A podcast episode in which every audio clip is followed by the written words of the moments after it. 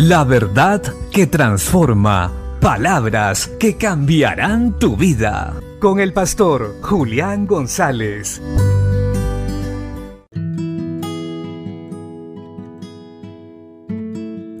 La Biblia dice en el Evangelio de Lucas capítulo 6, verso 5, y les decía, el Hijo del Hombre es Señor aún del día de reposo.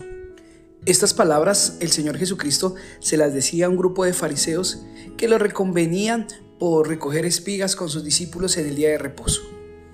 Pues ellos consideraban, los fariseos, que solo podían caminar ciertas distancias para así agradar a Dios. No se podía hacer el bien en el día de reposo porque no era lícito. El Señor Jesucristo vino a derribar todos esos argumentos humanos y vino a mostrarles cómo se revivía realmente el día de reposo. Jesús es el Señor del día de reposo. Y demostró que en el día de reposo o en el día en que nosotros guardamos o nos guardamos para adorar a Dios, es un día donde se puede hacer el bien, es un día para hacer el bien.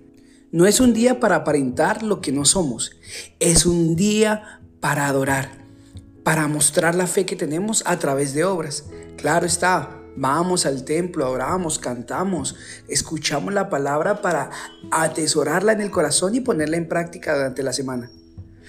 Pero no solo es eso.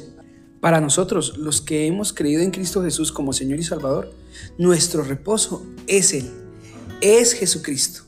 En Él hallamos paz, descanso, seguridad, tranquilidad. Él es nuestro reposo, Él es nuestro descanso.